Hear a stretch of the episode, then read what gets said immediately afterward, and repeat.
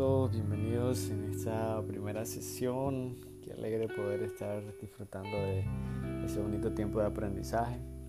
Eh, hoy estamos dando inicio a una pequeña serie ¿verdad? que vamos a estar llevando ahorita.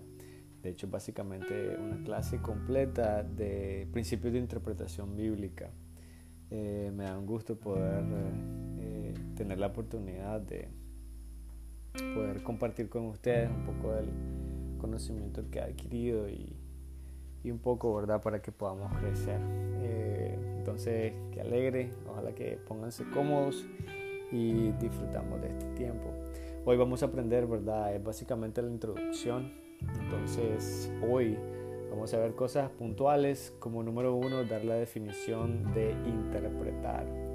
Eh, si bien es cierto, ¿verdad? Nosotros a veces creemos que cuando estamos leyendo la Biblia, o a veces lo que nosotros queremos eh, aparentar o dar a entender, es que nosotros entendemos todo lo que estamos leyendo.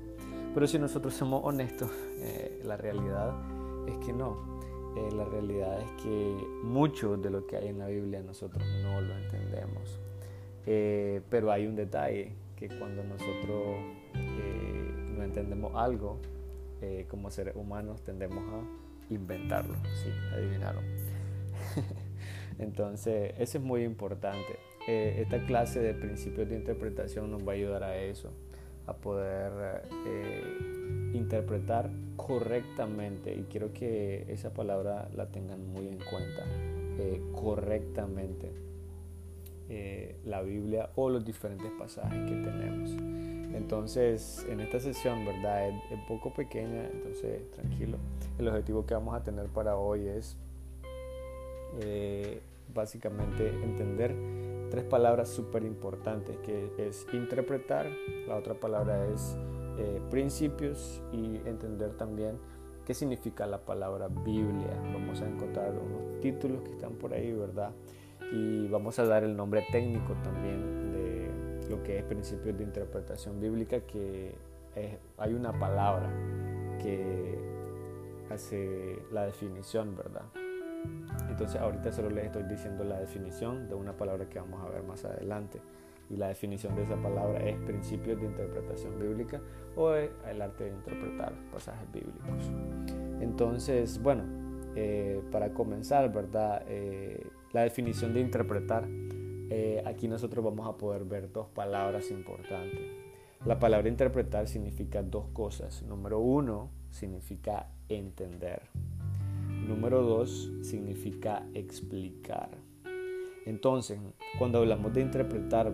Pasajes bíblicos, entonces estamos hablando de que nosotros entendemos y estamos con la capacidad de explicar un pasaje bíblico. Entonces, antes de poder explicar nosotros la Biblia a los demás, nosotros tenemos que entenderlo. Eh, a veces lo que ocurre es que intentamos nosotros explicar algo a los demás cuando ni siquiera nosotros estamos claros de lo que es. Y eso eh, no es algo, ¿verdad? Bueno, de hecho lo vamos a mirar, eh, va en contra del propósito original de lo que es la interpretación y el propósito que Dios tiene de tener su libro para que nosotros lo podamos compartir. Entonces, para comenzar esa definición de interpretar, significa entender y estar en la capacidad de explicar eh, a los demás. Entonces, con esa primera palabra, ¿verdad? Arrancamos nuestro estudio de hoy. Eh, luego tenemos la palabra principios. Eh, entonces vamos a definir principios principios eh, en estas sesiones, ¿verdad? Lo vamos a estar hablando, son reglas que aplicamos a pasajes bíblicos para interpretar el significado. Ahora, interpretar correctamente su significado, porque estamos claros, lo podemos hacer en la forma incorrecta y con todo, ¿verdad? Y, con, con, una postura de, no, esto es lo correcto y cuando sin cuando en realidad no lo es, honestamente. Entonces, principios eh, son reglas que se le aplican a cada uno de los pasajes eh, de la Biblia en este caso. Entonces ya tenemos esta definición. Entonces al interpretar la Biblia queremos estar seguros de entender y explicar el significado, ¿ya? Aplicando los principios, que los principios son reglas que nosotros vamos a aprender. Algo muy importante que no podemos eh, pasar por alto es que no debemos interpretar pasajes bíblicos sin aplicar estas reglas. Ahora las reglas son las que vamos a ver un poco más adelante, pero esto es muy importante. Nosotros interpretamos dependiendo a veces de cómo nos sentimos. A veces nosotros interpretamos dependiendo de nuestro estado de ánimo. A veces nosotros interpretamos, eh, incluso a veces hacemos, aplicamos pasajes bíblicos a algo que nosotros queremos dar como verdadero y como bíblico. Y eso eh, no, no es correcto. Todo creyente debe tener el interés de aprender y aplicar estos principios cada uno de nosotros tenemos que tener. No importa si sos un estudiante, no importa si vos sos un pastor, no importa si sos eh, un líder de la iglesia, no importa si sos un maestro, no importa si sos alguien que simplemente visitas una iglesia, eh, tenemos que tener el interés, como cristianos tenemos que tener el interés de aplicar estos principios para poderlos interpretar bien y para poder, número uno, entenderlos y que también nos podamos explicar. Entonces, eh, para tener este la interpretación correcta, es importante poder hacer esto. Entonces ya miramos la primera que teníamos ahí, ¿verdad? Eh, la palabra entender, la segunda la palabra principio. Tercero, vamos a ver qué es la palabra Biblia. Eh, la Biblia significa libros y esto creo que es muy, muy conocido, ¿verdad? Muy, todo el mundo lo sabe básicamente, pero es importante recordarlo porque quiero que estemos eh, bien claros en la misma página en la definición. Ahora, ¿por qué Biblia significa libros? Y libros, ¿verdad? Es una palabra eh, plural, significa varios. Y creo que también es un poquito obvia, pero siempre es bueno eh, dejarlo claro.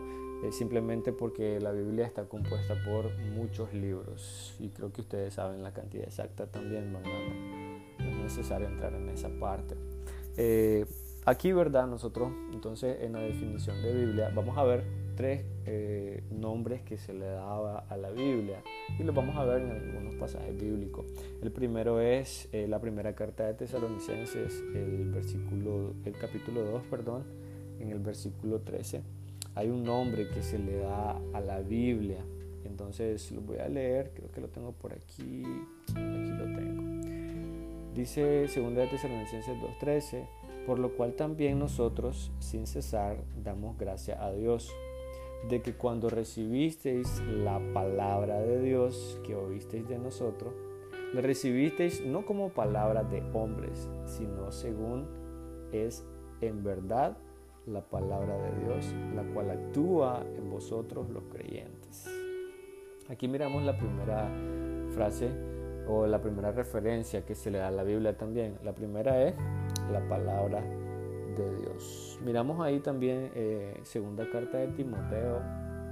Eh, si usted tiene su Biblia, ojalá que siempre la vamos a estar utilizando, ¿verdad? Entonces, eh, téngala, téngala cerca para que podamos siempre confirmar y no solamente escuche lo que estoy diciendo, sino que confirme los versos también, ¿verdad? Y, y podamos compartirlo. Ok, entonces la segunda carta de Timoteo, el 3.16, versículo súper conocido también que dice, toda la escritura es inspirada por Dios y útil para enseñar, para redarguir, para corregir, para instruir en justicia. Ahí miramos eh, otro título, ¿verdad? Otra forma en que se menciona para la palabra Biblia. Ahí miramos eh, la escritura, toda la escritura. Entonces la primera que miramos era la palabra de Dios. Ahorita estamos viendo que también se refiere eh, a la escritura. Okay.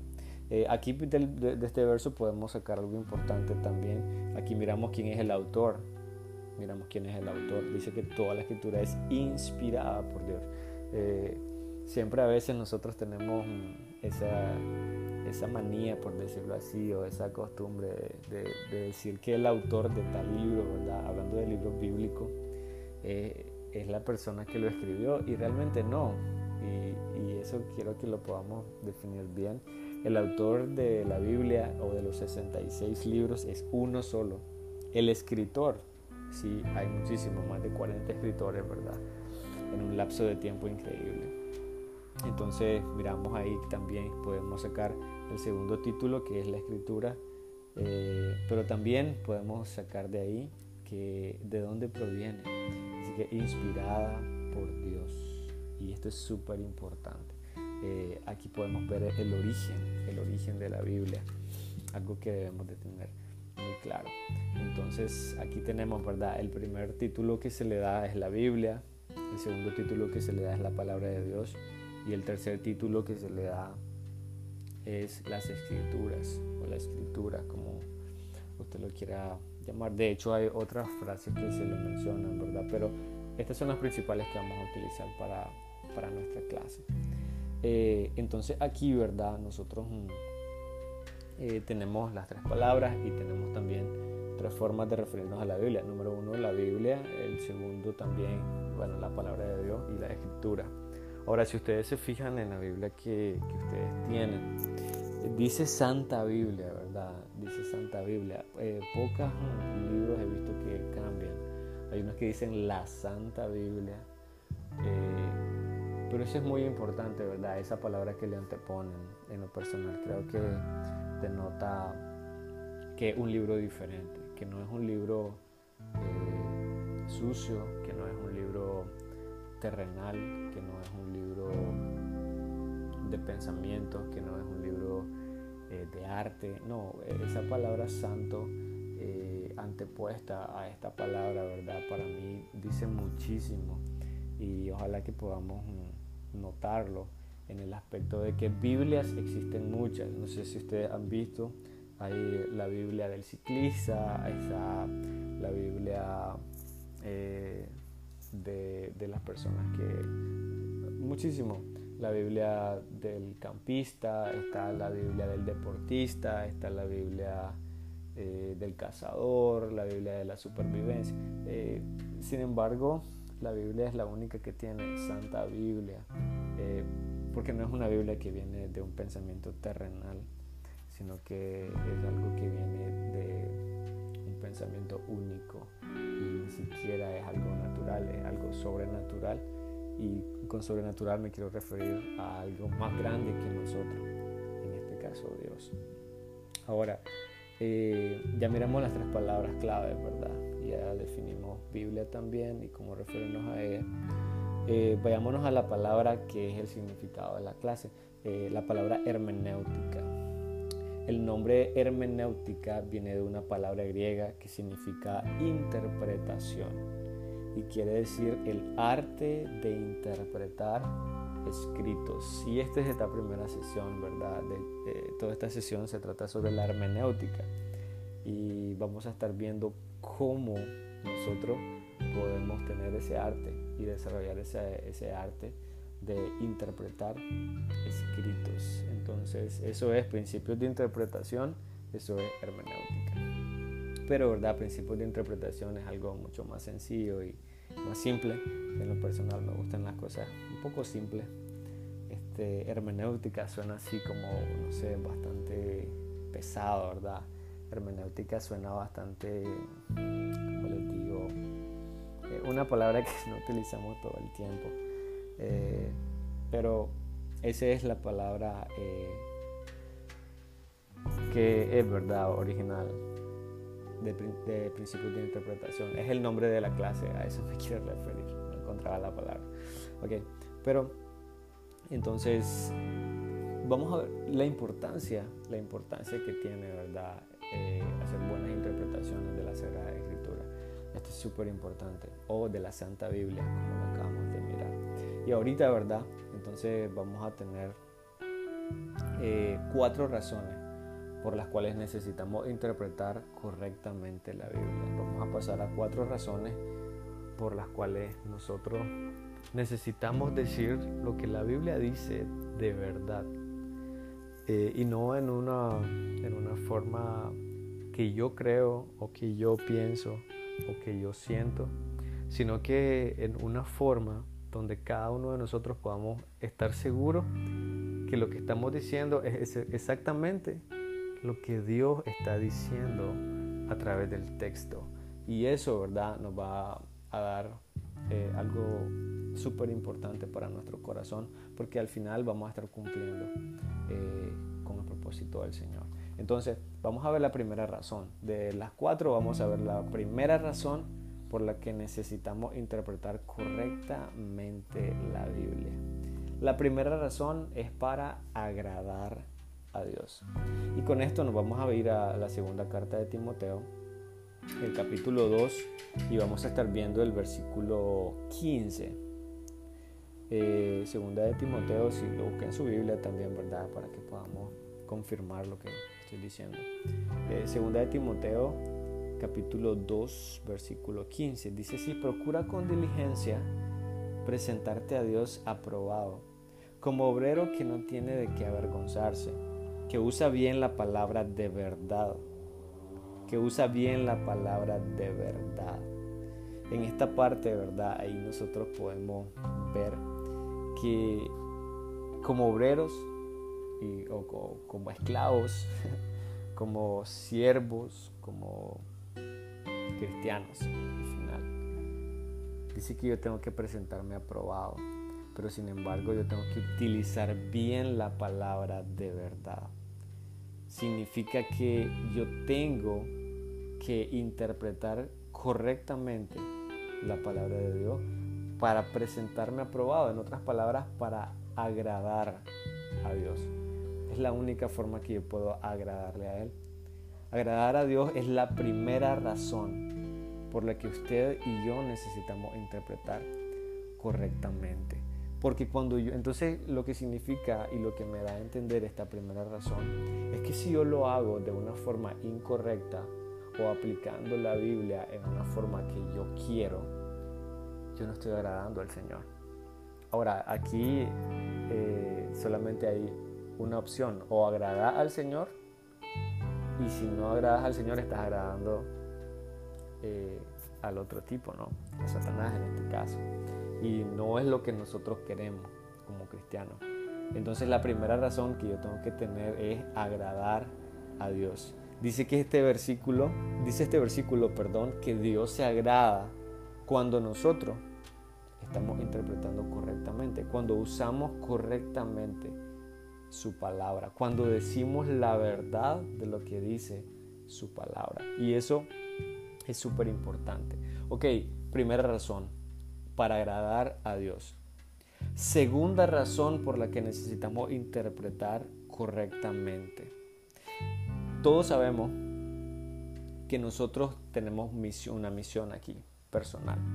Y nuestra, la segunda razón se trata sobre algo personal y es para crecer espiritualmente. La segunda razón por la que yo necesito interpretar bien es para crecer espiritualmente. Si yo lo hago de una forma eh, incorrecta, si yo interpreto de una forma errónea, yo no voy a crecer espiritualmente porque yo no voy a estar entendiendo correctamente lo que el texto me está diciendo. La Biblia es un alimento espiritual, pero solamente nos nutre cuando nosotros la interpretamos de una forma correcta. Cuando nosotros lo hacemos de una forma incorrecta, en vez de ayudar a nuestro espíritu, en vez de ayudar a ese crecimiento espiritual, en realidad lo que nosotros estamos haciendo es obstaculizarlo y créanme que eso no es lo que nosotros queremos hacer. Nadie quiere estancarse, nadie quiere, y mucho menos espiritualmente. Espiritualmente nosotros tenemos que tener una sed, una sed, así como decía David, así como el siervo brama por esas corrientes, así quiero tener, así quiero bramar, literalmente así lo dice nuestra versión que utilizamos. Así quiero que brame, así brama por ti mi alma, por el crecimiento. Entonces, en esta segunda razón, nosotros tenemos que tener cuidado de ese crecimiento, que el crecimiento espiritual que nosotros tengamos sea por una interpretación correcta, sea por una interpretación correcta. Entonces, número uno es para que nosotros agrademos al Señor. Eh, segundo, es para que nosotros podamos tener un crecimiento espiritual. Tercero, la tercera razón por la cual necesitamos interpretar correctamente es para ayudar a otros. Si ustedes se fijan cómo vamos, el primero es para en relación a Dios. El segundo es en relación a que nosotros podamos crecer espiritualmente. El tercero es para que nosotros ayudemos a otros a crecer espiritualmente también. Yo no puedo ayudar a otros cuando no agrado a Dios, cuando yo no estoy creciendo, yo no voy a poder ayudar a los demás. Ya se fijaron cómo va el orden. Otra vez, si yo no estoy agradando al Señor, si yo no estoy creciendo espiritualmente, yo no voy a cumplir con el tercero que ayudar a los demás. Pero cuando yo estoy agradando al Señor y cuando yo estoy creciendo espiritualmente, sí voy a poder ayudar a crecer a los demás. Y esa es la tercera razón. El pecador necesita entender porque él necesita ser salvo. Y la forma que ellos puedan entender, número uno, el Espíritu Santo va a ayudarlo a convencerse de pecado, pero nosotros vamos a ayudar a que ellos puedan escuchar una palabra de Dios limpia, una palabra de Dios clara, una palabra de Dios correcta, entonces el pecador necesita, pero el creyente necesita crecer. Entonces de esa forma ayudamos a los demás. No importa si son cristianos o no, la buena interpretación ayuda a los demás. La buena interpretación ayuda a los demás. A los, a los salvos los ayudamos a que ellos puedan crecer espiritualmente, a vivir sanamente, a servir de una forma correcta. Y el no cristiano necesita encontrar la salvación y nosotros, interpretando de la forma correcta, vamos a ayudarlo. Y eso es súper importante, eso es súper importante. Entonces, primero agradando a Dios, segundo creciendo yo espiritualmente, voy a poder ayudar a los demás. Cuarta razón por la que yo necesito interpretar correctamente la Biblia. Eh, cuarta razón es para mantener sana doctrina. Y sin, embargo aquí, ¿verdad? En este, en este tema nosotros podríamos pasar muchísimo tiempo hablando sobre esto, muchísimo tiempo hablando sobre cuánta doctrina no sana tenemos eh, a, a, nuestro alrededor. No importa dónde vivas, no importa en qué país estés, la realidad es que la doctrina no sana está en cualquier lugar y algo que nosotros eh, tenemos que estar claros, porque eso nos va a ayudar a entender la importancia de tener sana doctrina. Aquí vamos a detenernos un poquito en el libro de Tito, porque Tito tiene algunos pasajes, ¿verdad?, que nosotros vamos a poder eh, eh, leer, ¿verdad?, comentarlo, porque es súper importante eh, en la forma en cómo esto eh, lo ponen.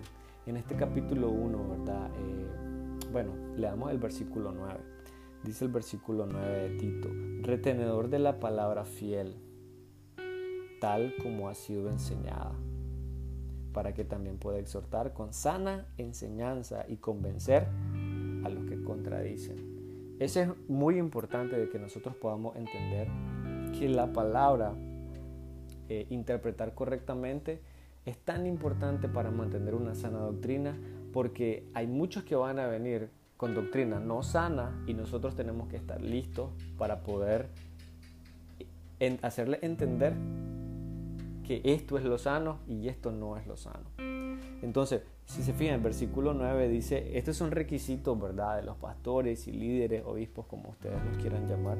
Pero dice el versículo 9, retenedor de la palabra fiel tal como ha sido enseñada. Esto quiere decir que no está cambiando la esencia.